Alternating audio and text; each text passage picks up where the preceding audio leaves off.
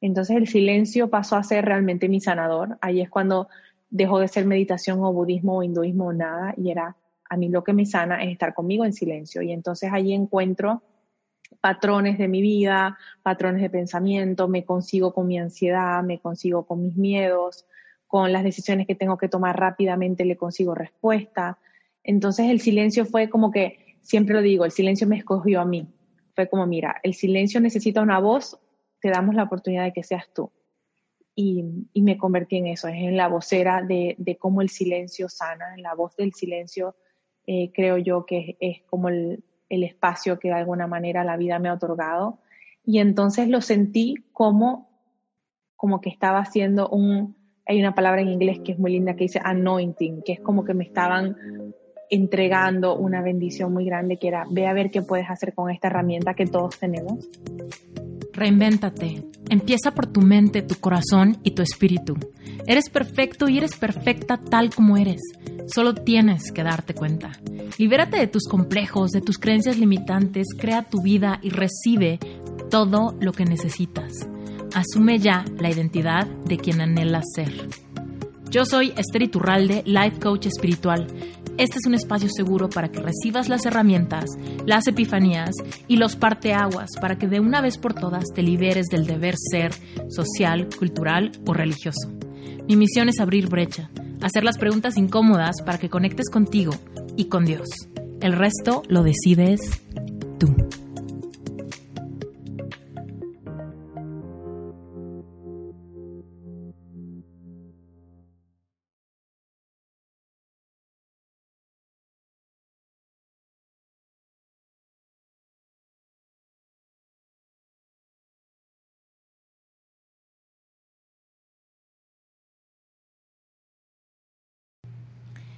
Hoy te tengo a una invitada espectacular. Su nombre es Catalina. Ella es terapeuta, life coach, maestra de meditación y ha dedicado los últimos 20 años a encontrarse, transformar su vida desde la conexión profunda con el silencio. Durante sus estudios como discípula del Dalai Lama en India, desarrolla la terapia del silencio, un conjunto de técnicas que nos llevan a conseguir la guía que habita en cada uno de nosotros y desde ahí experimentar la más sincera autenticidad, el sentido de propósito y la felicidad del ser quien eres hoy. De verdad que este episodio te lo estoy trayendo con un corazón lleno, emocionada de que conozcas a Catalina que disfrutes de su historia y que disfrutes de las puertas que te abre en este episodio a conectar con el silencio desde una mentalidad completamente nueva y renovada en cuanto al poder que tienes de sanar de tu piel hacia adentro cualquier cosa que en tu vida no esté funcionando. Además estoy muy contenta de presentarte a Catalina porque ella es una de las expertas invitadas en Sherpa Certificación. No sé si eres nuevo en mi comunidad o no, pero te cuento que yo soy life coach.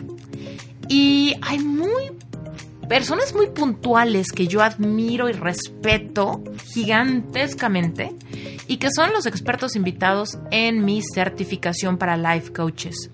No sé si sepas, pero Sherpa es una certificación, un programa para convertirte en life coach completamente en español, que está rompiendo paradigmas en estos momentos y pues evidentemente he sido muy cuidadosa y muy específica con los expertos que traigo a este proyecto tan anhelado, tan hermoso y tan importante en mi vida.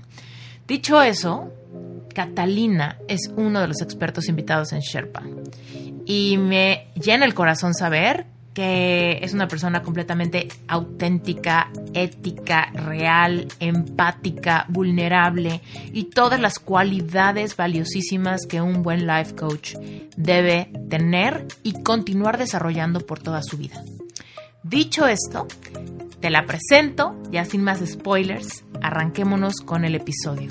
Y ojo, si tú, Sherpa, me estás escuchando, emocionate porque la vas a ver dentro de tu plataforma con un entrenamiento especial.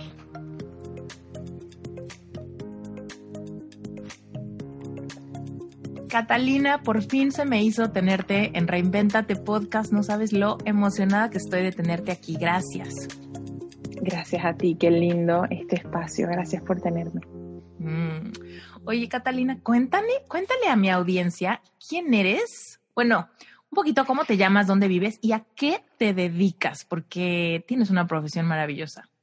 Ah, bueno, una profesión que me inventé, que me reinventé, haciéndote honor. Eh, bueno, mi nombre es Catalina, eh, mi apellido es Gerke, es un apellido un poco complicado, entonces a veces voy solamente con el nombre artístico porque pareciera que no hubiese muchas Catalinas. Em, vivo en Miami, eh, soy venezolana de origen, tengo 12 años viviendo aquí y, bueno, reinventándome porque, porque no llegué aquí siendo lo que soy, tuve que labrarme el camino, ¿no? Hasta, hasta poder conseguir un espacio frente a personas como tú.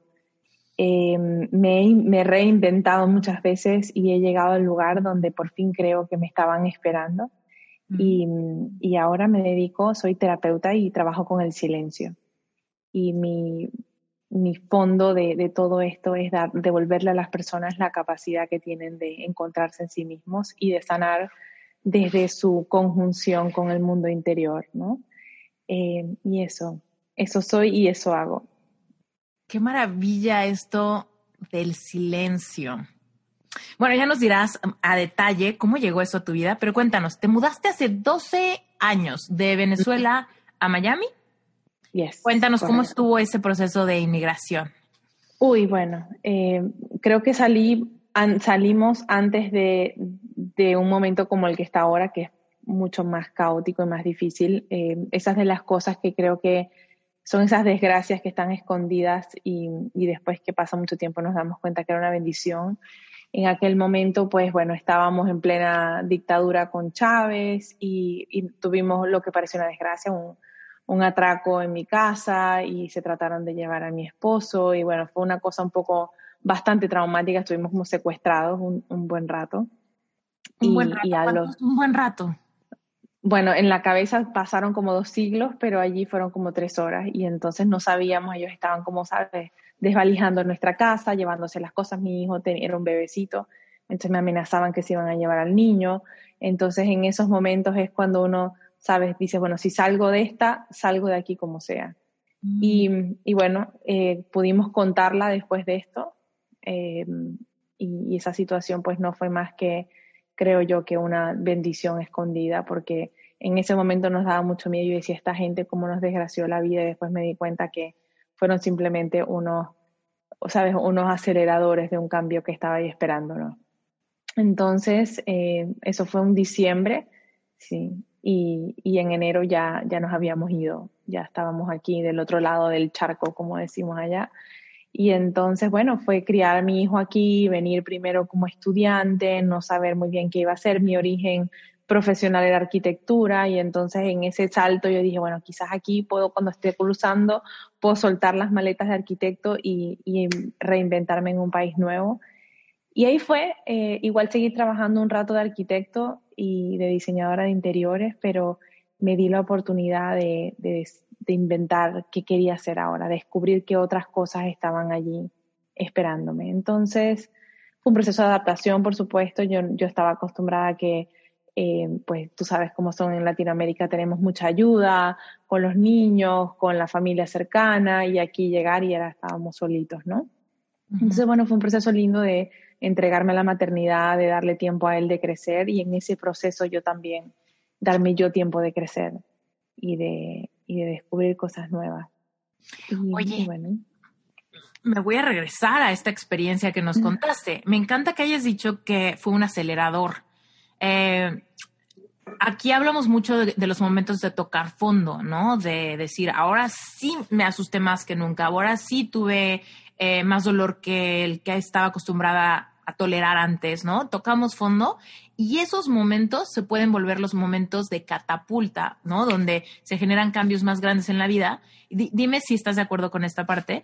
Lo que hemos compartido antes aquí en el podcast es que se da la catapulta más fácil cuando tocas fondo que cuando todavía no tocas fondo, justamente porque tenemos muchos apegos cuando todavía no hemos tocado fondo. Pero cuando tocaste fondo ya no te importa nada, ya lo que quieres es cambiar y paradójicamente es cuando generamos un cambio mucho más drástico que trae alivio mucho más rápido a nuestra vida, justamente porque nos llevó a tomar esas decisiones que si no tomas fondo, las pospones, las pospones, aguantas, aguantas, aguantas, ¿no? Entonces aquí, del de diciembre a enero, tú ya te habías ido.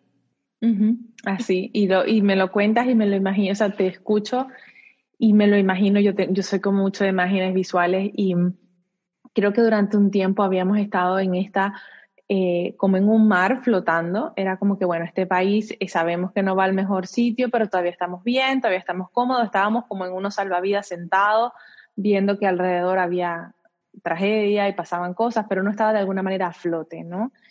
Y una cosa como esta nos quitó el salvavidas y, y, a pesar de que yo particularmente estaba muy decidida a irme porque sentía que para mi hijo no era lo que yo quería en ese momento ni el futuro que le quería dar, también en mí había una sensación de lo que yo quiero hacer con mi vida. Aquí quizás no está dada la amplitud que yo buscaba. Y, y todo el tiempo conversaba de esto, me generaba incomodidad, pero no daba ningún paso. A la vez por eso, porque estaba sentada encima, como dices tú, de, de un lugar cómodo, dando excusas, eh, bueno, el niño está chiquito y estaba tal cual como sentada en un flotador, ¿no? Y entonces esto fue que me quitaron el flotador y, y caí directo y cuando decimos fondo, pues no hay un fondo quizás más representativo que el fondo del mar, que es que uno no puede como agarrar impulso hacia arriba si no tocas abajo y entonces como que, sabes, agarras toda la fuerza de empuje para salir de, de esta sensación de que te falta el oxígeno. Y eso fue para nosotros, así para mí particularmente fue que no hubo más condiciones. Y eh, en la gente trabajo yo mucho con personas y hablo de cuáles son tus costos, porque parte del miedo por el que no tocamos fondo es porque siempre estamos teniendo a la mano unos costos. Es que esto me va a hacer, o esto me va a pedir, o me de alguna manera voy a tener que soltar aquello, o cambiar a otro. Entonces los costos se mantienen también allí como dentro del flotador, ¿no? Porque no estoy dispuesta a asumirlo. Y en esa situación, me pusieron muy claro los costos, que lo que significaba quedarme era estar expuesta a un riesgo que hay personas que lo manejan muy bien, yo no lo podía manejar. Esa era, para mí eso era cero negociación y allí directo me fui al fondo. Fue como que el flotador me lo jalaron y directo al fondo toqué y dije, bueno, aquí no hay costos que no sea lo que tengo que asumir para salir a flote de nuevo. ¿Y cómo fue que eligieron Miami? Bueno, eso sí eran, estaba como servido de alguna manera, teníamos casa de vacaciones aquí y entonces fue como el jump, este, el salto más, más lógico porque habíamos venido muchas veces de vacaciones. Y, y si, nunca me imaginé viviendo aquí, era una cosa como un toque técnico, que veníamos, pasábamos dos meses, estaba muy lindo, regresábamos al lugar donde todo estaba conocido. Y la adaptación fue sentirse turista por un tiempo largo, ¿no? Por sentir como que no estoy ni aquí ni allá, eh, todavía no había tantos venezolanos aquí, entonces era una sensación de haber al lado de que latinos me arrimo para sentir que tenemos el calorcito nuestro, menos mal que Miami en eso es muy generoso, pero sí, se empezó a sentir como, como el patio trasero de mi casa, ¿no? Poco a poco nos empezamos a, a reconocer eh, como ciudadanos de este, como dicen en inglés, de este melting pot, donde estamos todos los, los latinos de alguna manera juntos, ¿no? Cuéntanos emocionalmente cómo estabas viviendo esto, porque entiendo la parte de turistas por un largo rato, pero por ejemplo, este gran susto, esta gran confrontación que tuviste antes de mudarte, que fue la gota que te hizo movilizarte, a nivel emocional, a nivel eh, nervioso, ¿cómo lo procesaste? Em, ahí es donde entra el tema de cómo he llegado aquí, porque yo desde muy joven, desde muy, muy joven, cuando digo joven, tenía 17 años, empecé a meditar. Y he generado desde ese momento, y tenía a mi niño muy pequeñito, eh, siempre he mantenido esa sensación de hacer un ejercicio de arraigo. Entonces, por más de que afuera la vida se me veía turbulenta, siempre buscaba arraigarme, ¿no? Eh, llegar como a mi centro, porque cuando uno hace este tipo de movimientos de, de, de país, no tanto de ciudad, bueno, dentro de Estados Unidos cada, zona también es casi un mini país eh, en su propio mundo, ¿no? Pero cuando venimos de, de, la comodidad que teníamos en Latinoamérica y venimos a este país que es tan avasallante, a mí me daba terror hasta ir al supermercado. O sea, me montaba en, en el carro y manejaba siete minutos a bajarme en el, en el supermercado y yo entraba en pánico porque sentía como que no sabía nada, todo me daba miedo, a pesar de que hablaba inglés, sentía que era que todo me daba miedo, que era el mundo se me había expandido diez veces más en tamaño que el pequeño pedacito de, de, mundo a salvo que yo vivía en Venezuela. Entonces fue como irme todo el tiempo arraigando en mí, en tener los ojos que a veces no, no pestañaba, porque aquí en cualquier momento Miami es tan grande que en cualquier situación te pierdes y te vas para una, te sales de una autopista y llegas a un sitio donde no te puedes bajar en una hora manejando y manejando. O sea, Miami me, daba, me, me intimidaba muchísimo las distancias y los espacios. Y mm, me arraigué en mí durísimo que solo lo que hacía era, prácticamente puedo decir que mientras el niño dormía, yo lo que hacía era meditar, era sentir como tengo que conseguir un hogar en mí, porque todavía la sensación de que tenía mi casa eh, en algún lugar que no era yo estaba muy viva. Mi casa para mí seguía siendo Venezuela. Y eso genera un desgaste emocional muy grande es como que tienes un, grifo de agua abierto y entonces da todo el tiempo ese, esa, esa sensación de que eh, me desgasto de pensar que donde estoy no es donde quiero estar y que lo mío está en otro lado. Entonces toda la energía está en, en la pérdida y no en la necesidad de estar construyendo donde estoy. Y ahí fue, bueno, allí fui más, más yo conmigo que nunca. Eh, mi esposo iba y venía eh, de Venezuela y yo estaba sola aquí con el niño. Entonces era baby talk todo el día Barney todo el día y en los ratos en el que él dormía era cómo hacer para cortar eso que yo sentía que era una represa que se había roto todo el tiempo en, energéticamente que me había quedado allá y que algo me había arrastrado para acá, ¿no? Eh, y bueno, allí, ahí fue cuando un día decidí en este proceso de arraigo, dije, bueno, tengo que hacer algo por mí, que no sea solamente eh, llevar al niño al parque y sentir que estoy sobreviviendo de Venezuela, este, este es mi lugar de construcción y entonces ahí fue cuando empecé a manejar la idea de soltar mi carrera anterior y a explorar. Entonces, bueno, pasé, tú sabes que eh, buscar una carrera es, un trabajo, porque era dónde estudio, qué voy a hacer con esto, y, y, parte de este proceso cuando lo llevo a personas a estos mismos cambios en su vida es reiterar que cuando estamos en una reinvención, solamente vemos un escalón, no podemos ver la escalera entera, no vemos el tramo escalera completa donde esto nos va a llevar. Y entonces para mí fue muy eso, o sea, estar en Miami fue un escalón a la vez. Era voy a decidir que voy a estudiar es un escalón, decidir que el niño va a la escuela es otro escalón y así era como muy un proceso muy llevado de la mano y en ese proceso pues igual que lo que significa dejar un país, dejar la imagen que has construido de ti tiene el mismo costo, ¿no? Es como, bueno, ahora, ¿qué es lo que yo voy a hacer? Ahora, ¿a qué me voy a dedicar? Soy mamá, pero ¿qué más soy? Y entonces, bueno, ahí se me eh, abrió, creo yo, el canal de, la transformación de mi vida, que, que, de nuevo no es lineal. Es así, es arriba, abajo, arriba, abajo, hasta que finalmente uno llega como un territorio que reconoce como suyo, ¿no? Me encanta que hayas dicho eso. Te tengo que interrumpir por dos cosas importantes que quiero que nos expliques más a profundidad. La primera es la del arraigo, porque me encanta el tema del arraigo, el anclaje, grounding, pero mucha gente apenas lo está descubriendo por primera vez, que eso existe y que me puede dar una sensación de bienestar y que, y que mi cuerpo lo busca y mis emociones lo necesitan, pero muchas veces no nos damos cuenta que lo que estamos sintiendo es porque nos estamos desarraigando y que podemos arraigarnos. Cuéntanos un poco de, esto, ¿Cómo, ¿cómo se lo explicarías a alguien? ¿Qué es el arraigo y, y de qué nos sirve? Bueno, el arraigo yo creo que es em, uno de los temas quizás de mayor autosuficiencia que puede desarrollar una persona y viene de encontrar una estructura de seguridad dentro de ti, que no lo aprendemos a hacer porque cuando somos niños, desde muy pequeñitos, toda nuestra estructura de soporte está afuera. Cuando tienes hambre, el soporte está afuera, el miedo, el resguardo, la protección, todo, todo lo que significa eh, el soporte de quien yo soy como persona está puesto en mi estructura externa. Está mi mamá, mi papá, mis abuelos, mi familia. Yo no, no reconozco en mí la habilidad de sobrevivencia y de sentir que sobre mis dos pies estoy seguro. Entonces, a medida que vamos creciendo, lo natural es que eso que ponemos afuera empieza a migrar de regreso al lugar donde debe estar originalmente, que es en el individuo. Pero muchos de nosotros nos perdemos en el camino. Y entonces seguimos poniendo afuera en nuestro esposo la, sostenibilidad económica, en nuestros padres el apoyo de toma de decisiones, en nuestros hermanos la guía de qué debo hacer con mi vida, y así en nuestras amigas el lugar de, de consejos. Y entonces toda la estructura de apoyo, de alguna manera de sobrevivencia física y emocional está puesta afuera. Y cuando emigras es una de las cosas quizás yo creo que de mayor importancia, que es que sentimos que se nos quitó el suelo, el piso desapareció, pero principalmente porque no nos reconocemos en dos pies eh, bien capaces de sobrevivir en un ambiente en el que la estructura de afuera ya no está.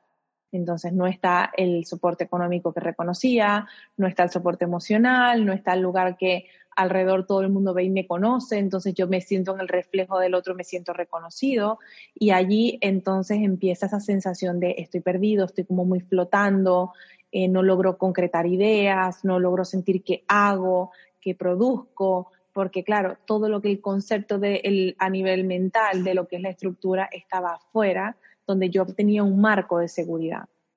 Cuando estamos trabajando el arraigo como persona, eh, tratamos de reconstruir el hogar interno que todos somos para cada uno de nosotros.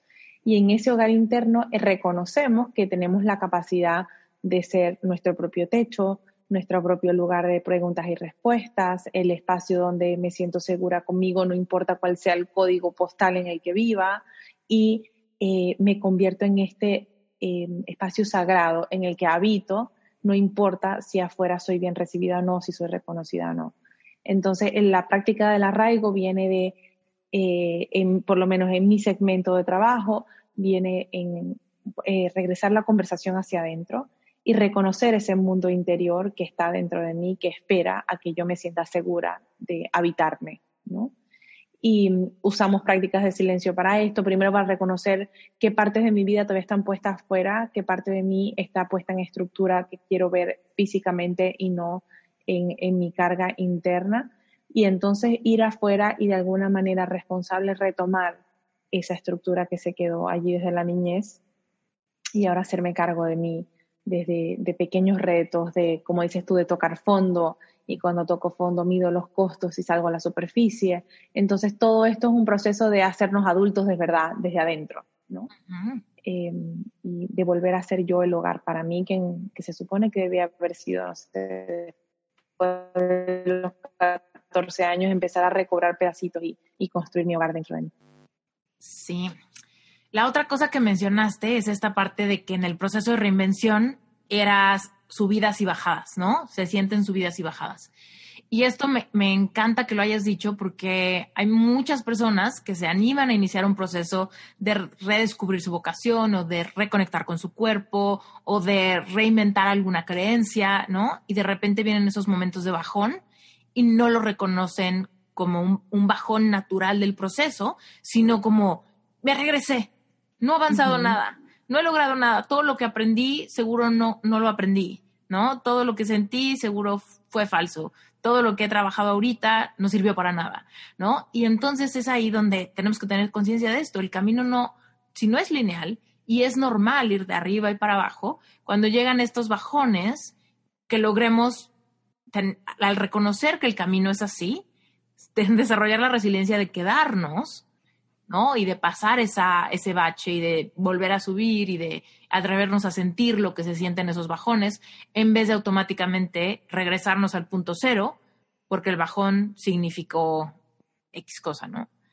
Cuéntanos un poco algún bajón que hayas tenido y, cómo lograste tener esta resiliencia de decir el bajón es natural. Necesitamos como seis horas para hacer un inventario de los bajones, pero eh, yo siento y lo denomino así eh, que los bajones son una prueba. Porque, y son las pruebas como que de alguna manera, y me refiero al universo, por llamarlo universo, la vida, Dios, cualquier eh, ente superior que consideremos en nuestra vida, porque, em, y aquí me voy como a la parte técnica de mi trabajo, dentro de los, de los 0 a los 14 años, como niños, estamos todo el tiempo en la absorción de lo que los otros nos dicen que es el mundo. Y en esa absorción aparecen las creencias limitantes y las creencias ilimitadas, normalmente las limitantes, principalmente porque desde allí nos hacen un marco de referencia y nos dicen, mira, El dinero solamente le va bien a la gente que trabaja desde el sacrificio. El amor solo se da bien cuando duele y entonces mira, tu religión te lo muestra. Eh, solamente para ti es bueno, vas a sentirte que eres una exitosa, una persona exitosa cuando eras madre. Y entonces así vamos dándole a los niños eh, y a las niñas en la vida un marco de referencia. Desde ahí nacen las creencias limitantes que en el momento en el que decidimos rediseñar nuestra vida y reinventarnos, pues entonces tratamos de stretch y los codos pegan con esos marcos que, nos han puesto en, nuestra, en nuestra vida, ¿no? La que hemos heredado y que entonces desde la repetición, cuando, cuando nos vino como esta fórmula, empezamos a buscar afuera la repetición que nos dijera que eso era cierto y lo vimos repetido, repetido, repetido, comprobado y ya esa cognición quedó dentro de mí. Entonces, si para mí el dinero solamente se obtiene desde el sacrificio, entonces lo veo mis padres, lo veo mis abuelos, regenero un trabajo que me ayude a corroborar esa creencia, el universo, lo que sea que llamemos como este ente mayor de manifestación, no tiene que ver si eso está bien o está mal. Tú le dices, el dinero se obtiene desde el sacrificio y venga que el trabajo que te van a dar es para que esa cognición que tú tienes esté una y otra vez comprobada porque es lo que a tu cerebro le da marco de referencia. Entonces, cuando nos estamos reinventando, estamos poniendo a prueba y tratando de reprogramar esas creencias y el cerebro la mente como en esta capacidad que tiene orgánica de adaptarse, dice, ok, vamos a ver un momento, realmente está segura que esta creencia ya no nos sirve. Entonces, en el proceso de reinvención nos conseguimos con estas pruebas o estos tests que nos vuelven a hacer pasar por esas creencias limitantes para el cerebro estar seguro si realmente está brincando de tierra firme a tierra firme. No es como que, ay, me vas a quitar el marco y me vas a dejar diciendo que todo lo que tú ves es una proyección. Ok, el día que yo abra los ojos y me crea eso, ¿qué voy a ver? el vacío. No, no, no, eso nos da mucho miedo. Entonces el cerebro genera eh, unos checkpoints para que estemos claros de que realmente queremos cambiar al nivel en el que vamos a eh, destruir una creencia limitante y pasar a esta otra que estamos tratando conscientemente de crear. Y eso genera esos bajones, porque obviamente no, no podemos pasar de, de, gatear a caminar sin darnos unas caídas, porque es el proceso en el que el cerebro vuelve a sentirse de alguna manera seguro tocando tierra firme, ¿no? Entonces, en una reinvención, en mi caso, eh, pues yo empecé estudiando, y como te decía, llegué aquí a Estados Unidos y bueno, lo mío es el ser humano. Entonces empecé a estudiar y estudié un MBA con base en recursos humanos. Esto está bien, pero no es como tan mío, o sea, se siente como rígido.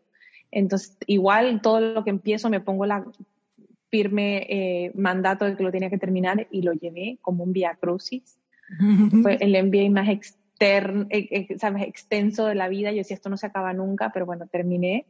Después de ahí, entonces dije, bueno, todo, tanto tiempo he trabajado en meditación que me voy a dedicar, lo mío es esto, pero ¿cómo lo llevo al frente sin que parezca woo sin que parezca una cosa de estas como, sabes, que ande yo vestida de Sai Baba y tenga que andar dándole a todo el mundo con una varita, o sea, ¿cómo hago para que esto se convierta en una herramienta de la cotidianidad y no que tienes que partir de la vida que estamos viviendo y pasar a emigrar a un mundo totalmente etéreo de, austeridad y hablarte desde un lugar de desde vivir solamente en un monasterio y estar aislada de la realidad. Entonces empecé a estudiar, ahí fue cuando estudié psicoterapia, estudié life coaching y, fui como un paso a la vez y a veces decía, ¿y ahora qué hago con esto? Ya lo terminé.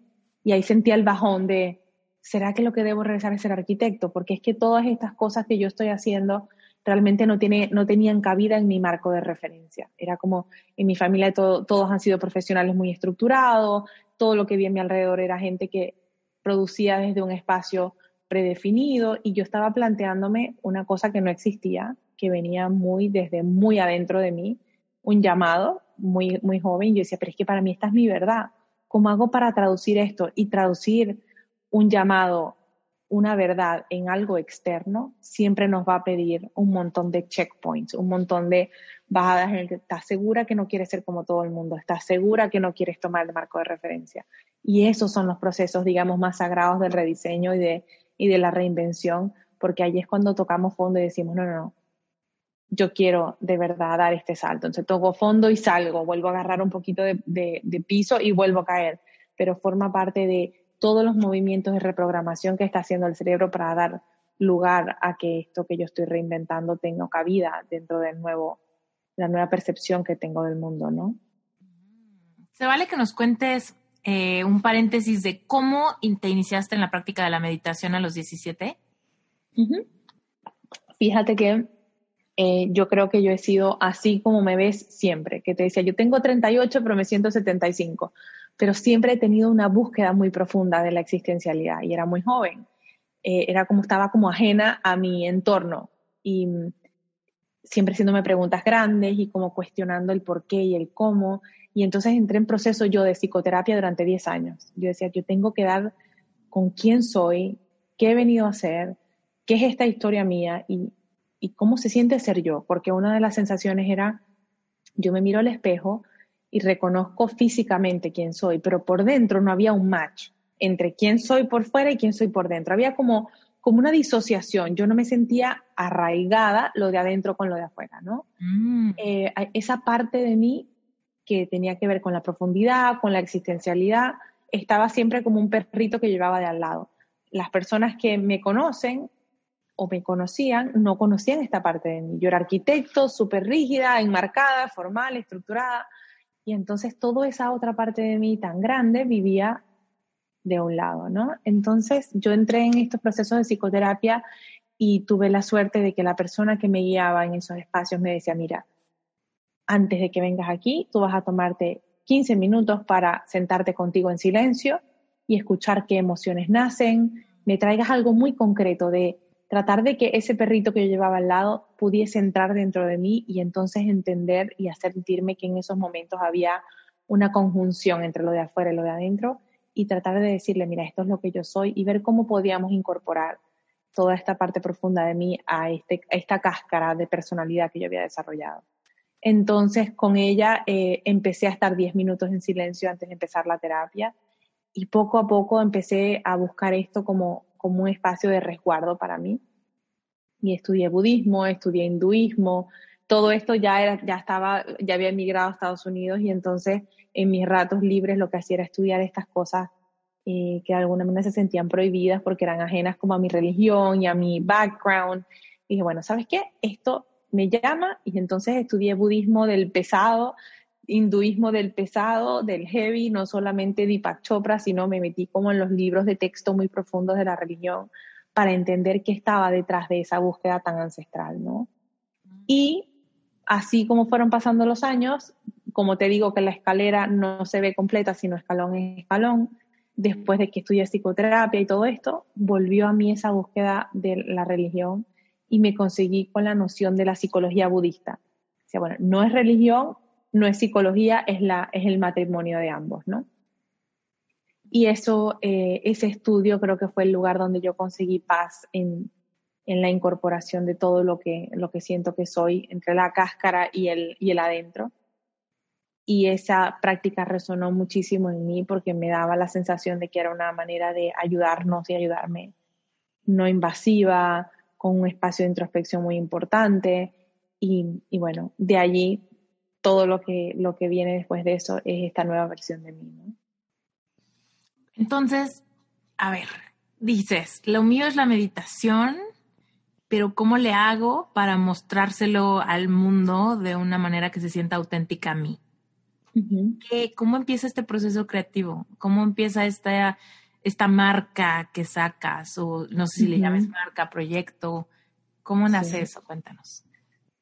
Em, parte de lo que yo identifiqué con la meditación era que yo podía borrar, como había estudiado estas religiones que marcan muy claramente la meditación como parte de ellos, y dije, bueno, lo primero que tenemos que hacer es salir de la palabra meditación, porque lleva a la gente o a prácticas de yoga o te lleva a sentir que es prohibido porque viene de una religión.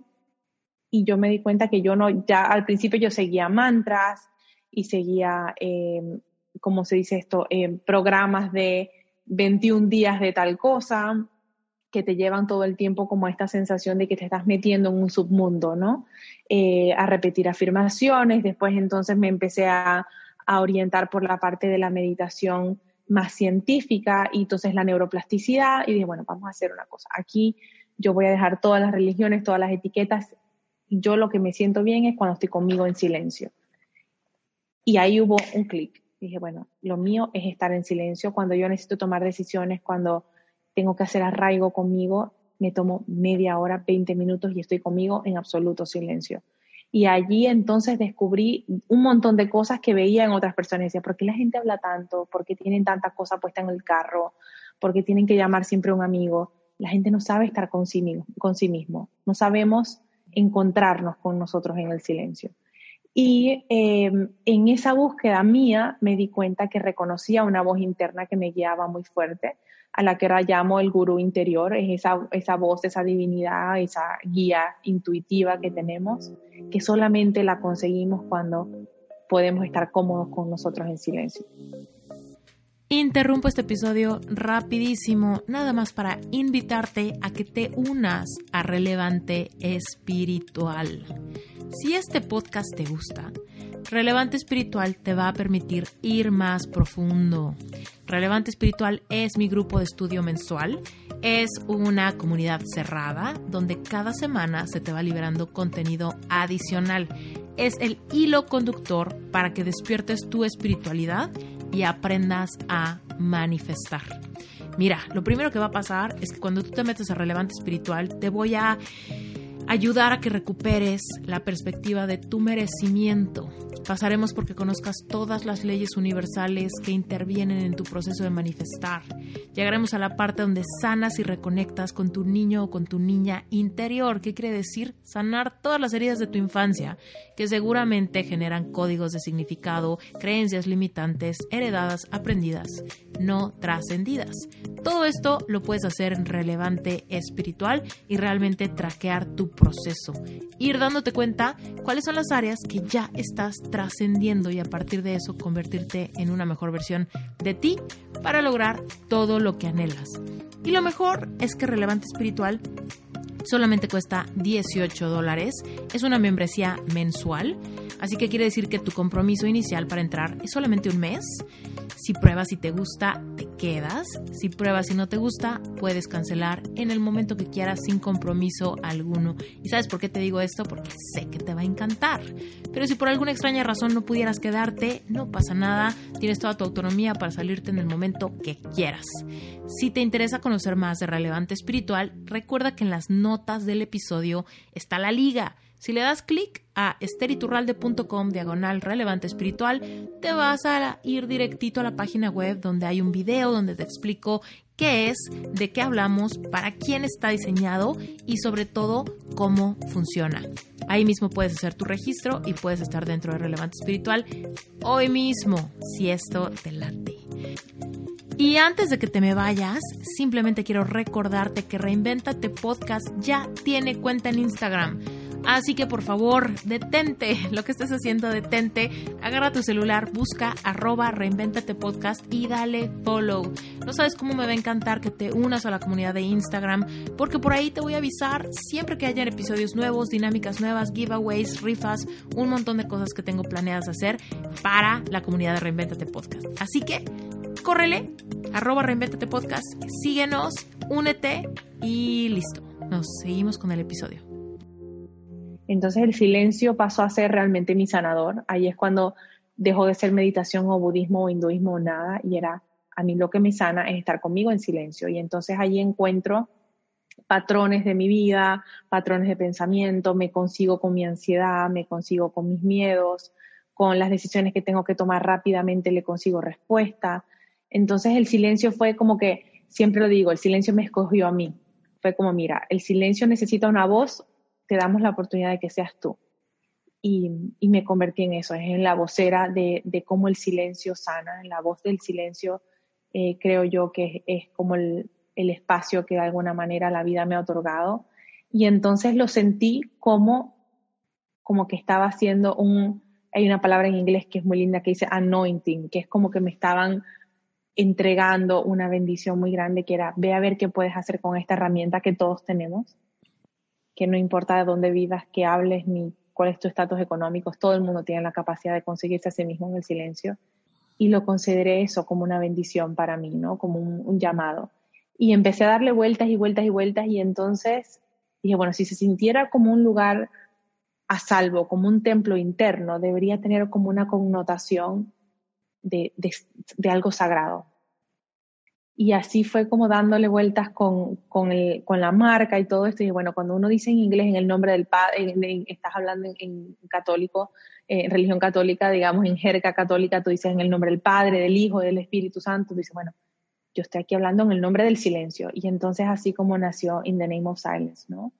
Y empezó con todo lo que empezamos trabajando allí fue poner yo esto mismo que me decías tú antes de que empezáramos a grabar, un lugar donde yo podía depositar todo eso que se estaba moviendo dentro de mí, todo lo que el silencio me hacía reconocer en mí, cómo lo podía poner afuera, era como escupo todo esto que vive dentro de mí, que necesita salir y, y lo conseguí pues escribiendo y diciendo lo que pensaba y cómo transformé esa búsqueda diaria mía en unas prácticas de silencio que dije, bueno, si lo logro yo, que sentarme, guiarme y hacer todo esto, porque yo empecé a escribir mis propias scripts, o sea, mis propios guiones de me voy a llevar aquí, como tratando de reconocer mi mundo interior, me di cuenta rápidamente que podían ser herramientas para otras personas y que en lugar de convertirme en un terapeuta que solamente le dice a otro qué hacer, yo podía presentarle a la persona una guía y una herramienta de yo, yo estoy viendo esto por aquí, pero ahora te doy la herramienta para que tú excaves dentro de tu mundo interior y consigas tú las respuestas. Entonces, así es como esto nació, ha crecido, em, tiene vida propia. Tengo, ¿Hace, cuánto que, ¿Hace cuánto que nació? Fíjate que esto nació en el 2016. Todavía era muy para mí, eh, muy mi conmigo. Eh, mi hermana, mi socia desde el inicio, nadie ha creído en mí como creyó ella en mí. Me decía, esto es muy grande, tú vas a darte cuenta cuando, cuando esto empieza a agarrar forma de que tenemos una misión. Y em, creo que me oíste en otras conversaciones que yo decía, a mí me llamaba mucho India. Yo tenía años, la vida entera diciendo que tenía que ir a India, que algo me esperaba allí. Y cuando estudié la psicología budista en esta escuela en la que estaba, hubo una invitación abierta a ciertos grupos que estábamos de alguna manera avanzados a ir a servir en, el monasterio del Dalai Lama. Y yo dije, bueno, quizás esta es mi oportunidad. Antes había tratado de ir a India con un grupo y no se había dado, había habido un brote de hepatitis y a las personas que estábamos en Estados Unidos no nos, no nos dieron visa yo quedé frustradísima. Entonces de ese, de ese brinco me fui a hacer solo el camino de Santiago porque dije, yo no me quedo con esta ilusión de hacer algo sola y me fui solo a hacer el camino de Santiago. Pero todavía lo de India seguía como muy vivo. Y finalmente, pues, se me dio esa oportunidad, realmente me tocó la puerta. Y bueno, esta es y me fui al monasterio del Dalai Lama a estar en silencio, a, lo mío, a, que el silencio y yo nos viéramos cara a cara, porque mm. después de tantos años hablando de esto y viviéndolo, pues allí sí es el silencio absoluto, ahí no existe nada más que el ruido eh, más sagrado, quizás la naturaleza y nada más. Entonces fue un montón de días a estar ahí recluida en silencio, a servir, a estudiar el tema de la vacuidad, que es como el vacío del ser, y, allí fue cuando dije, bueno, estoy lista. Eh, me da mucho miedo, pero estoy lista. Todo lo que estoy haciendo aquí, todas las prácticas que viven en mí, ya allí tuve como, como una tierra que dije, bueno, estoy en el lugar donde ahora todo esto tiene permiso de florecer. Y cuando regresé, pues llegué, fue a grabar las, prácticas de silencio y entonces darle estructura al servicio que estábamos poniendo. Mm. Cuéntanos para los que todavía no se han metido a tu página, ¿qué es lo que ofrece In the Name of Silence? Bueno, In the Name of Silence, em, primero, eh, la primera, digamos, la primera oferta nació dando yo sesiones uno a uno, que todavía lo hago, pero bueno, el tiempo no me da como para todos los que quisiera. Después de eso em, vino la oferta de cómo hacemos para que el silencio sea una herramienta a muy bajo costo que la persona que no puede pagar terapia pueda ser su propio terapeuta. Entonces desarrollamos las prácticas de silencio que están en la página web y tienen costos bajísimos y es como cómo descubro mis emociones, cómo sano la ansiedad, cómo me conecto con la intuición, cómo sano eh, mi cuerpo, cómo me comunico con mi sistema digestivo, cómo hago para vencer la infertilidad. Entonces es como la conversación de reconocimiento del mundo interior a través de las prácticas de silencio que son todos, casi todos audio Em, hay una práctica de silencio que es la mejor versión de ti, donde reconocemos las creencias limitantes, las reprogramamos y manifestamos la vida que queremos. Entonces, eh, como, como primera instancia generamos fue una librería de prácticas de silencio que se habían manifestado, digamos, a través de mí, para que las personas pudieran ser sus propios gurús, sus propios terapeutas, ¿no?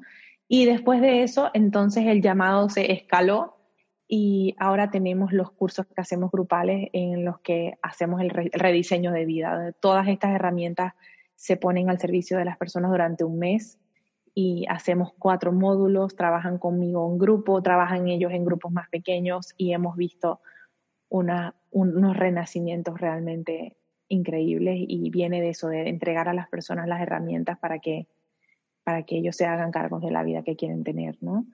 Entonces, eso es hasta ahora In the Name tiene su propio ritmo. Yo más bien voy siempre como montada en la parte de atrás del caballo porque siempre va más rápido de lo que el, proyecto tiene como vida propia y yo solamente trato de arrearlo, ¿no? Porque, porque lo que yo siempre digo, soy como un instrumento que, que está como tratando de, de expandirse y, y, hemos visto cosas increíbles, sobre todo de personas que antes no habían dado ni siquiera la oportunidad de hablar y de reconocerse.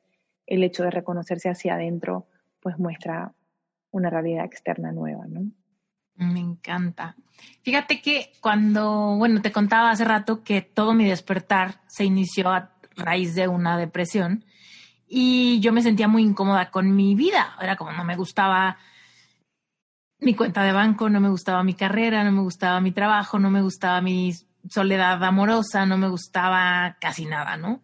Entonces me costaba mucho trabajo estar sola me costaba mucho trabajo estar en silencio porque sentía que el corazón se me salía, o sea, sentía mucha ansiedad, taquicardia, ¿no? Me decían, trata de pensar en otra cosa, no podía, trata de dormir, no podía, ¿no? Y era como esta sensación de que cuando estoy sola conmigo misma, hay demasiado, es una, es una mezcla entre decir, o hay demasiado silencio, o hay demasiado ruido, no sé cuál es, ¿no? Era como, por un lado, me choca el silencio porque me está confrontando con mis emociones y no me gusta, pero al mismo tiempo hay demasiado ruido en mi cabeza que solo lo escucho cuando estoy sola. Entonces, bueno, era una, un rollo donde yo me, la, me, me, puse a evadir esas circunstancias, ¿no? Entonces quería que mi mamá estuviera conmigo, que mi amiga viniera a verme, que alguien estuviera disponible por teléfono, ¿no? Y era, pues se, sentía una pérdida de, arraigo completa, una pérdida de control de mí por dentro extraño. Entonces, em, por ahí empezó, o sea, en una cosa medio eh, rara, un poco me, me refugié en libros, ¿no? Cuando empecé a sentir que ya había desesperado a todo el mundo. Y entonces, como que empecé a decir, bueno, ya la gente ya no me está siguiendo el ritmo de hablar de lo mismo. Entonces, y no puedo escuchar música o televisión porque eso me generaba mucha ansiedad, porque era como, no, no es incompatible el ruido mío con el ruido de esto. Entonces encontré que empecé a tranquilizarme a través de estar en silencio, pero leyendo. Y un poco ahí fue el camino de reconciliarme con estar en mi presencia. Y ahí fue cuando me di cuenta que una de las razones por las cuales no me gustaba estar en silencio era porque yo no me caía bien. Era como, yo no me caigo bien. Entonces, si me dejas conmigo, literal, sentía que me encerraban en un cuarto con mi, una persona mi antítesis, ¿no? O sea, era como, mm, no, no me gustas, no quiero platicar contigo, el silencio contigo es muy incómodo, pero no sé ni qué decirte, ¿no? Y entonces, pues ahí inició un camino de reconciliación interior y trabajo de mucho amor propio y tal. Cuéntanos tú, por ejemplo, cómo inicia alguien que llegara como en esta circunstancia de decir, no sé estar sola, he, estado con relaciones codependientes, tengo autoestima medio lastimada y el silencio me, intimida mucho. ¿Qué, nos aconsejarías o cómo alguien pudiera abrirse a la oportunidad, ¿no? De, iniciar este proceso más, más antes que tarde. Estaba escuchándote y eh, como estabas diciendo tan lindo, como que hay demasiado ruido adentro, hay demasiado ruido, eh, demasiado silencio afuera yo te iba a interrumpir y te iba a decir, hay demasiado yo. Em, porque en esos espacios es como, soy demasiadas cosas que no me gustan de mí. Y mm, estar conmigo, como lo describiste perfectamente, es un espacio muy incómodo. Entonces, lleno de ruido y lleno de actividades y lleno de cosas para no darme cuenta que todo esto que yo soy es demasiado. Y nada demasiado es bueno. Es como soy demasiado emocional, soy demasiado necesitada, soy demasiado, estoy demasiado dolida, soy demasiado. Significa que ni yo soy, o sea, soy como más de lo que yo puedo soportar y soy más de lo que otras personas quieren aguantar. Entonces, lo primero allí, hay un lugar de desvalorización muy grande que no queremos afrontar Y mm, cuando estamos hablando del el tema de, de, de, de la ansiedad y la depresión, pues lo más importante es darnos cuenta de que estamos huyendo de nosotros, ¿no? Esta, esta, esta latido muy rápido del corazón y todo esto descarga lo que en la psicología budista se llama, y bueno, también en otros tipos de, de psicología lo nombran así, el modo em, fight or flight, que es la pelea o la huida. Entonces, al final estamos peleando o huyendo de nosotros mismos. Es como, no me gustas, no me gustas, o, ¿sabes qué? No te quiero ver.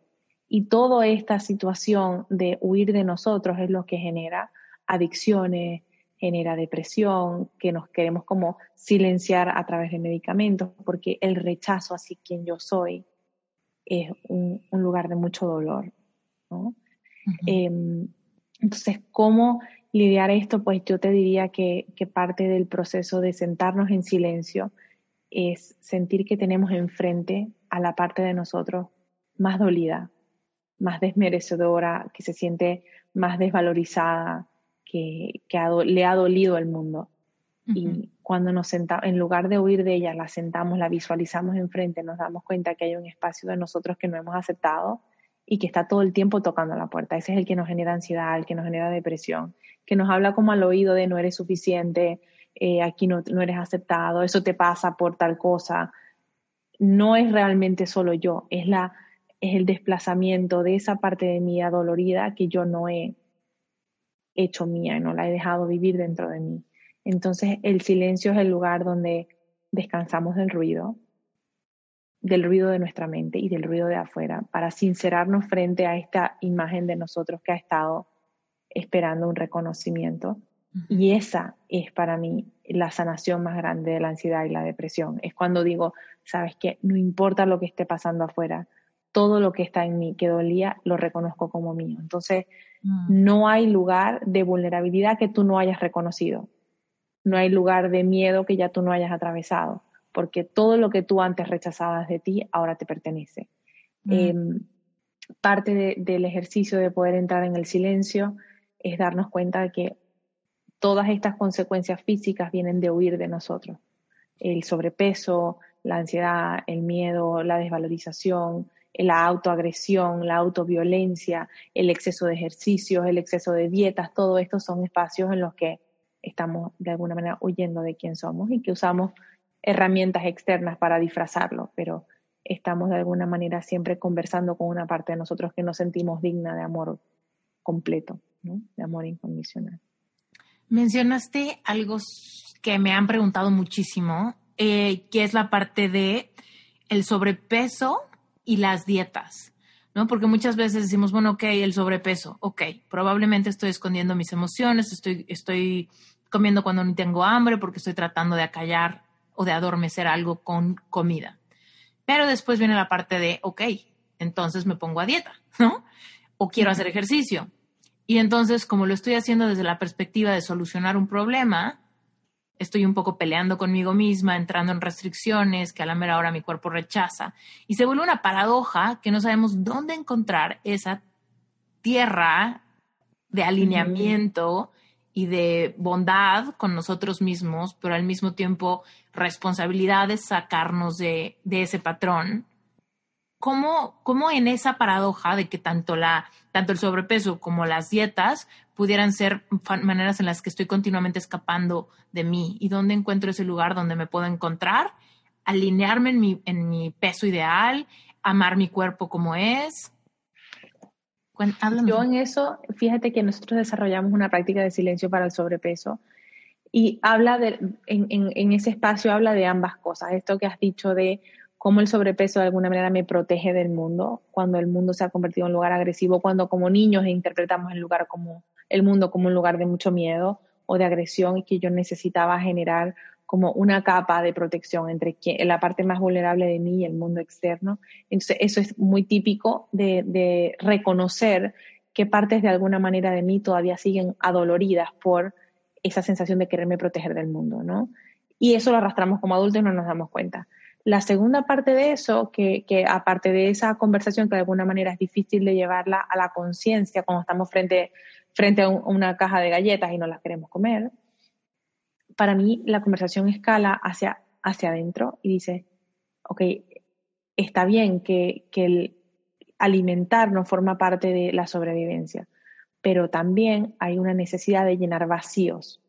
Y cuando no podemos identificar cuáles son los vacíos emocionales que tenemos en nuestra vida, se los achacamos al estómago, porque él es muy bueno haciendo la mímica de estoy vacío, tengo hambre, pero realmente a veces los vacíos de nuestra vida no se llenan con comida.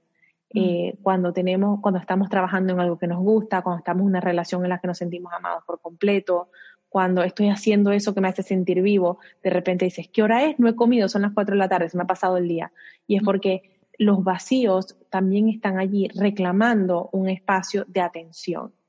Y la comida es muy buena para acallar esas, esos llamados. Y las dietas para mí sí son válidas en, temas de salud, cuando una persona que está mucho sobrepeso también, pero también es una manera eh, de autoviolencia, de no, de no eh, poner el foco realmente en lo que me está doliendo, sino en cómo me vuelvo a esa estructura en el que veo a ver cómo hago para caber ahí en ese formato que me dicen que estoy bien, pero por dentro sigo viviendo los vacíos. Entonces, las dietas se hacen cíclicas porque paso hambre, el vacío se hace más notorio, a lo que salgo de dieta y rebajo un poco, el vacío sigue allí, incluso se ha hecho más grande porque está castigado por la autoviolencia y entonces me atiborro de comida, vuelve otra vez el ciclo y realmente aquí lo que estamos hablando es de cuáles son los, antes del vacío de hambre, de comida, realmente cuáles son los vacíos de mi vida.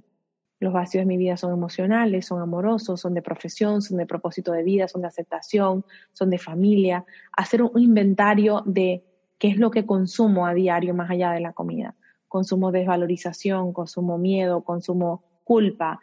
Vamos a identificar primero qué cuáles son las cosas en las que eh, absorbemos del mundo y después vemos cuáles son las cosas que absorbe el cuerpo.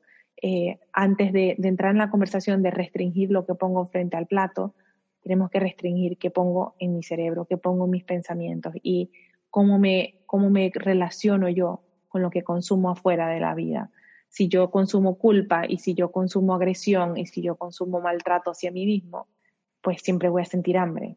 Estamos hablando del vacío y es un vacío existencial. Entonces lo vemos, por ejemplo, las personas que vivimos aquí en Estados Unidos, que como la gente consume a unas cantidades bárbaras, eh, todo, hasta sin medida de, de este plato pueden comer tres personas, pero es como una necesidad de llenar un vacío más allá de la alimentación, es un vacío existencial cuando estaba en, India, que estaba en estos monasterios donde, donde se vive total austeridad, te das cuenta cómo las personas que vienen del mundo occidental pasan por ese shock de, de dejar de sobrealimentar el cuerpo para escuchar tus vacíos. Entonces te ponen unos regímenes de pasas 15 días comiendo avena en la mañana, frijoles al mediodía y un caldito de pollo de vegetales en la noche. Eso es todo lo que comes durante todos estos días. Entonces, ellos te, garantizan de que obviamente no te vas a morir de hambre, pero cuando eh, la parte de la sobrevivencia alimenticia descansa, salen los monstruos del vacío existencial, que son los que realmente debemos atender. Entonces, en esos lapsos de desalimentación física nos damos cuenta de la, de la desnutrición emocional que tenemos y que hemos arrastrado en la vida. ¿no? ¿A ti cómo te fue con esa experiencia? Me fue muy bien. Eh, porque yo, yo tiendo a no sobrealimentarme em, y allí más bien son espacios en los que de alguna manera uno descansa de qué estoy comiendo porque sabes que tu comida va a estar servida y te ocupas de otras cosas. Eh, pero sí después salí y me di cuenta que estaba famélica, o sea, que había quedado en el, en el huesito porque pasas tanto tiempo trabajando en la introspección y trabajándote que lo otro pierde, pierde sentido, ¿no? La hora de comer es, bueno, para sobrevivir, para llegar al otro día. Y parte de una de las ceremonias importantes es que te pasan 48 horas en, en ayunas, ¿no? Y es increíble cómo la mente se pone, pero a unos niveles de iluminación, porque no hay nada que te está distrayendo, de hora de comer, es hora de llenar este vacío, sino que la mente está como súper awake, súper despierta de, buscar alimento de otro lugar que no sea solamente la distracción física. Pero bueno, eso es un poco profundo. Eh, cuando hablábamos de adaptarnos a ese nuevo, digamos, a un régimen diferente, Nos damos cuenta de dónde nos hemos sobrealimentado, no solamente en alimentación de comida, sino en estímulo. Ahí tú llegas y entregas tu teléfono y no sabes del el universo más que lo que estás viviendo en el momento. Entonces, eh, tienes un descanso de la sobrealimentación, del sobreestímulo, de la sobreconversación. Realmente es un espacio de, una depuración muy grande. Y, y, cuando regresas al mundo te sientes como que, ¡ah! Qué shock, ¿no? Cómo nos, nos sobrenutrimos de, de, cosas que quizás no necesitamos. Y poco a poco regresas a un balance, quizás, ¿no? A ese espacio de, de tanta austeridad. No sé si podría vivir en esa austeridad para siempre, porque en esa austeridad también te pierdes de, de cosas muy humanas, ¿no? De, la ultra felicidad, de sentir que tienes como espacios de conexión allí, se regresa a la sensación de ser totalmente individuo y pierdes, eh, digamos, la dicha de tener a otros en tu vida. Pero como ejercicio es muy lindo reconocerse otra vez como, como persona en total, eh, eh, ¿cómo se dice eso? Armonía con la vida, ¿no? Cuando nos decías que querías ir a India, dijiste que sabías que India tenía un mensaje para ti. ¿Llegaste a un mensaje concreto en esta experiencia? Sí, fíjate que eh, uno pasa por muchos sustos, porque, bueno, una mujer sola en, en, esos, en esos lugares recónditos del mundo no es fácil, ¿no? Eh, sobre todo por esas creencias limitantes que tenemos que las mujeres no viajan solas, que esos países son muy machistas y tantas cosas, pues uno va como súper eh, alerta y, y, estás como muy asustada. Yo muchas veces pensaba yo, ¿qué vine a hacer aquí? Pero eh, mi primer regalo tuve muchos, pero mi primer eh, regalo cuando, cuando fui allá. Puedo decir que el, que el más sustancial eh, fue haberme atrevido y haberme sentido que estaba en el espacio donde por fin yo podía imprimir lo que traía adentro y ponerlo afuera, darme el permiso. O sea, ahí fue cuando llegué de vuelta a casa y dije, ya estoy lista, esto tiene forma de mi cabeza, está lista para, para sacarlo y ponerlo afuera y exponerme porque también tiene un costo. Y, pero tuve un, un regalo creo que muy personal que mm, no, no toda audiencia quizás comulga con este concepto, pero en, en, tanto en el budismo como en el hinduismo se habla del karma, de cómo el karma es esto que venimos de alguna manera a, a, pagar o a cumplir en esta vida, ¿no? Y entonces cuando llegamos al monasterio, éramos un grupo muy pequeñito y llegar ahí tiene un montón de dificultades, porque está en las, en las montañas de los Himalayas por allá arriba, es donde ni siquiera aparece en Google Maps ni nada de esto y finalmente casi que llegas en burro porque no hay manera de llegar en carro ni nada, es realmente precario. Y nada más crucé la puerta, me estaba recibiendo un, monje y dice que ellos abrían 35 cupos para, para estudiantes que iban a servir ahí, aprender ahí como yo, pero que siempre dejaban muchos puestos vacíos porque muchas personas no llegaban. O sea, era como que están abiertos los puestos, pero estamos claros que siempre hay un porcentaje que no van a lograrlo, ¿no? Y entonces decía, las personas que están aquí, yo quiero decirles que quien logra llegar aquí tiene, cuando hacen el balance de la contabilidad en el universo, las personas que están aquí tienen buen karma. Es como, ya que hayas llegado, llegaste aquí solo para primer mensaje, es decirte, lo que has hecho bueno, tu luz ha sido mayor que tus sombras, tú lo que crees que has hecho mal ha sido menor que lo que has hecho bien. Eh, y fue un espacio de redención muy grande porque mantenemos esta búsqueda de nunca soy suficiente, tengo que seguir estudiando, tengo que seguir dando, tengo que seguir haciendo más.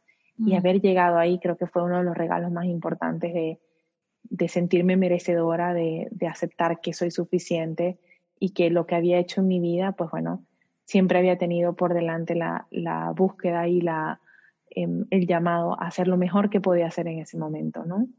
Entonces sentir que había llegado ahí solo para que me sacaran esa contabilidad espiritual y me dijeran, eso fue solo el inicio, fue el primer día. Me dijeron, bueno, los que llegaron aquí queremos decirle que los que vienen aquí son solo aquellas personas que cuando hacen la sumatoria tienen buen karma, porque hay tantas cosas que podrían salir mal para que no llegaran y así todo el, el mundo y el universo se, se abrió para permitir un, un aterrizaje en este espacio, ¿no? Mm. Entonces, así como ese, muchos, pero, pero ese me lo quedé y, y, lo imparto. No hace falta ir a India para que tengan que escucharlo que normalmente no nos damos el crédito de, de, aceptar que nuestras luces son mayores que nuestras sombras y que lo que hemos hecho normalmente hemos, con la mayor intención lo hemos hecho tratando de, de hacer las cosas bien. Y eso ya es un lugar de merecimiento y de valoración. Mm, me encanta. Seguramente para estos momentos hay mucha gente que quiere empezar a practicar con el silencio. ¿Qué nos aconsejas para iniciar esto? Paciencia, porque el mundo interior es una casa a la que muy posiblemente no hemos entrado en los años que tenemos de vida. Entonces no podemos pensar en que vas a abrir la puerta y te va a estar esperando las respuestas de tu existencia. Tenemos que tener paciencia y convencer al cerebro y a nuestra mente de que estamos allí buscando el bien, en buscándonos y no, no solo para castigarnos que, o para criticarnos, que es lo que normalmente hacemos, ¿no? O sea, la primera barrera que se consigue en el silencio es la autocrítica, es sentir que no lo estoy haciendo bien, el que necesito ayuda, el que no puedo, el que esto no es para mí. Ese es como el primer checkpoint. Es como llega a Estados Unidos, es el primer, la, primera parada en inmigración, ¿no? Es como sellarte el pasaporte. Pasa por allí y acepta estoy haciendo lo mejor que puedo. Em, ese es el primer espacio de paciencia. El segundo es que busquen herramientas que eh, ofrezco la de nosotros porque son herramientas muy sencillas, pero hay muchas más eh, que, que, te lleven a... ¿Como tipo meditaciones guiadas? Sí, son, eh, son prácticas de silencio guiadas en las que los llevo a recorrer el mundo interior. Y cuando llamo al mundo interior no solamente es como tu mente, sino tu historia, tus emociones, tus creencias limitantes. Vamos a reconocer el inventario de quién eres por dentro, no lo que la gente ve de ti por fuera, sino vamos a reconocer luces y sombras, historia, eh, lo que te trajo aquí, tus creencias, vamos a reconocerte por dentro, no importa que por fuera Catalina luzca como arquitecto, vamos a reconocer quién es Catalina por dentro. Entonces, cuando reconocemos el ser en esencia, eso funciona como como si fuera un tamiz y entonces cuando el ser es reconocido en esencia y en luminosidad, eso empuja muy duro ese tamiz y empieza a, aparecer del otro lado. Entonces todo eso que reconocemos adentro se empieza a traducir afuera y entonces es cuando la personalidad se da el permiso de cambiar en función del ser y no desde el ego, ¿no?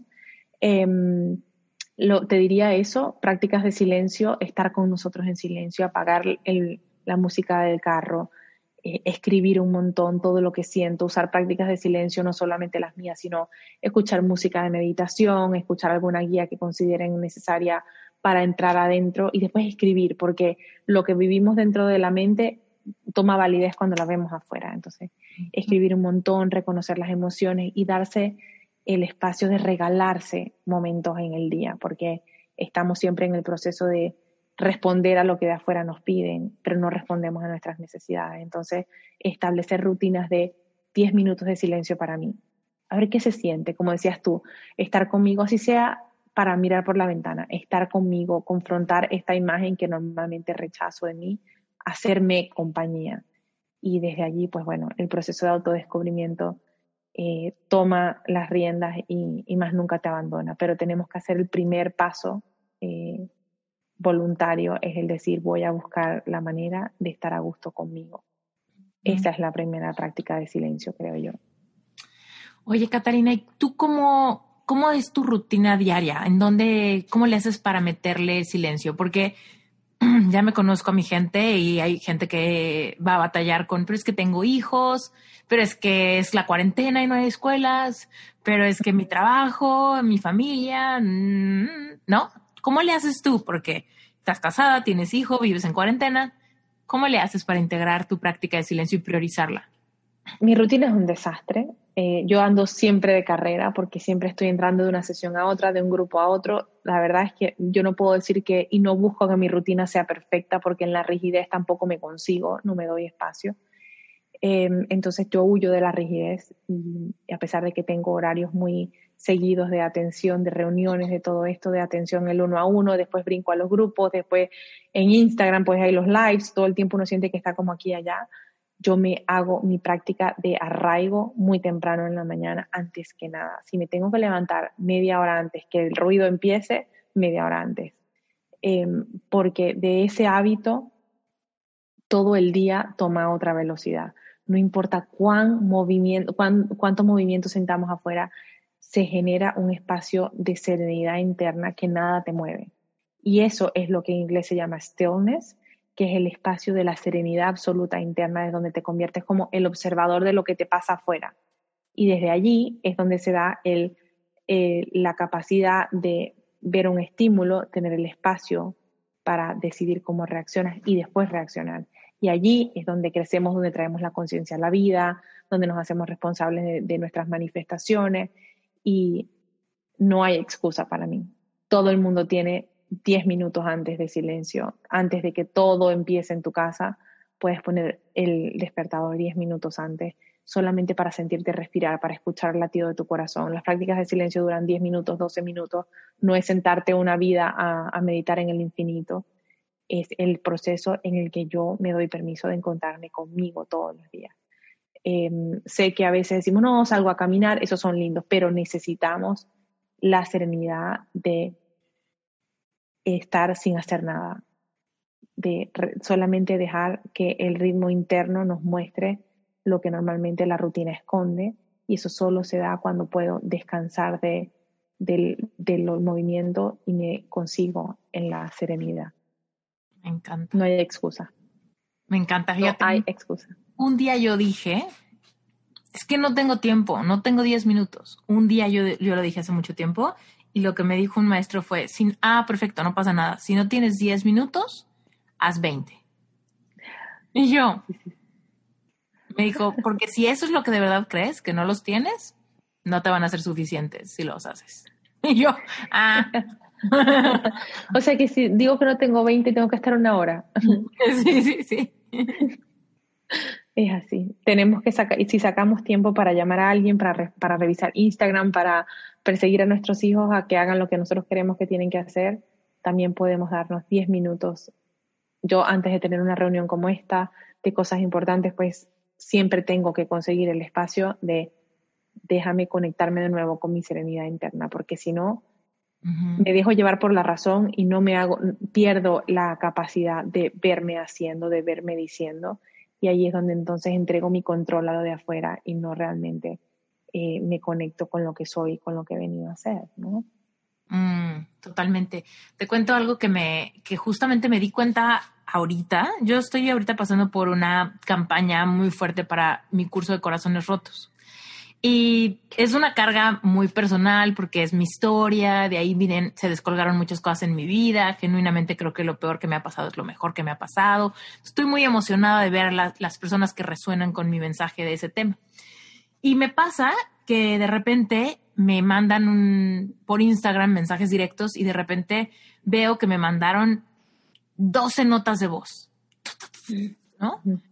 Y cuando las veo, hay una parte de mí que como no tengo tiempo, lo digo entre comillas, los que no me ven, lo digo entre comillas, como no tengo tiempo, hay como inmediatamente algo de mí que se estresa cuando ve las notas, ¿no?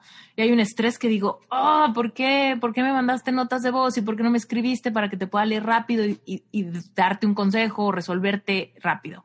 Entonces veo las notas de voz y hay veces que no las puedo escuchar, simplemente sé que no puedo escucharlas pero hay una sensación de querer escucharlas muy fuerte, de querer saber qué dicen. Y tengo que, literal, forzarme a mantenerme fiel a que no tengo tiempo de escuchar notas de voz y entonces tengo que ser fiel, tengo que ser fiel. Y muchas veces digo, bueno, ya, tengo un segundito para, para mí y se lo doy a esas notas de voz. Y las empiezo a escuchar, ¿no? Las empiezo a escuchar y es ahí donde digo, qué cañón que alguien que quizá no conozco me genere tanta importancia y no se me olvida y regreso a leerlas, pero cuando yo necesito 12 minutos para mí, no, no me genera esa urgencia, no me genera esa necesidad, ¿no? Y es una de las cosas que me gustaría que los que están escuchando piensen, si a ti te da mucha curiosidad cuando alguien te dice, te tengo que contar algo, y tú dices, dímelo ya, no me puedo esperar que me lo cuentes más tarde. No, es que luego te lo cuento. No, no me dejes así. No, si te ha pasado eso, si tú tienes esa sensación cuando alguien necesita de ti o te quiere dar una noticia, pero contigo no la sientes, es una señal que tienes este síndrome de people pleaser, ¿no? Te, te importan más los demás que tú. Y aquí es donde recordar que recuperar tu autonomía implica que tú tienes que hacerte responsable de tus tiempos, de tus prácticas, de tus metas. Y si aquí hay alguien que dice, esto suena, suena increíble, suena interesantísimo, quisiera vivirlo, saber cómo se siente, tendrías que sentir ese nivel de curiosidad por dedicarle el tiempo y la constancia, como si alguien te tuviera la mejor noticia del mundo y no puedes, no puedes esperar por escucharla. Qué lindo ese ejemplo que das porque es verídico, que uno ve eso y dice, ¡Ah! esa sensación de urgencia que te, que te genera eh, y sin embargo, pues se nos olvida que, digamos, la mejor aventura que podemos llevar en la vida es la de reencontrarnos y, perdemos el tiempo en banalidades, en excusas. Solo cuando estamos decididos a reencontrarnos con nosotros, no hay, no hay nada que, que se ponga de por medio. Y entonces de ahí también nacen los límites sanos que no estamos acostumbrados a poner, porque nos han enseñado que los límites significa que no quiero a otro, entonces te preocupas más porque el otro quiera que sepa que, que lo quieres en lugar de tú quererte, y entonces pasamos la vida mostrándole a otros que los queremos desde diferentes conceptos y nos olvidamos. Em, y, y, en eso que dices, pues ahí yo, de nuevo, yo siento que de alguna manera soy hija como de todas las religiones y de ninguna, y valoro un montón, por ejemplo, las personas que, que ejercen, que practican el judaísmo, eh, como ellos serán un Shabbat, que es como un descanso para estar conmigo, estar con mi familia, y yo lo he tratado de implementar los fines de semana, nosotras que estamos tanto en las redes y con mis grupos y, y que tengo personas, gracias a Dios, que trabajan conmigo, que me filtran un poco información, pero igual siempre estás como overwhelmed de saber las cosas que las personas han descubierto, lo que les está costando, cómo los ayudas, cómo los procesos de manifestación bellísimos que han tenido y se convierte en un sentido de urgencia y no pones límites sanos y en ese momento tú te desgastas, pero crees que les estás dando amor cuando te lo estás sacando tú desde el sacrificio. Eh, y he decidido que en mis fines de semana hay un, un límite sano de domingos no puedo, no puedo leerte, no puedo responder ningún mensaje, no importa con qué urgencia, la urgencia que tengo de nutrirme y de encontrarme conmigo es mucho más grande porque si no arranco la semana desde, como decimos en Venezuela, de raspando la olla, te estoy raspando desde el teflón porque no te no estoy dándote sustancia, no hay de dónde dar. Entonces, el silencio para mí eso, es un lugar en el que yo me reencuentro, que pongo límites sanos para, para darme todo lo que necesito y desde ahí puedo dar a otros sin que se sienta doloroso, sino desde un espacio como de, de abundancia y de, que no doloroso, ¿no? Sino desde la amplitud. Sí.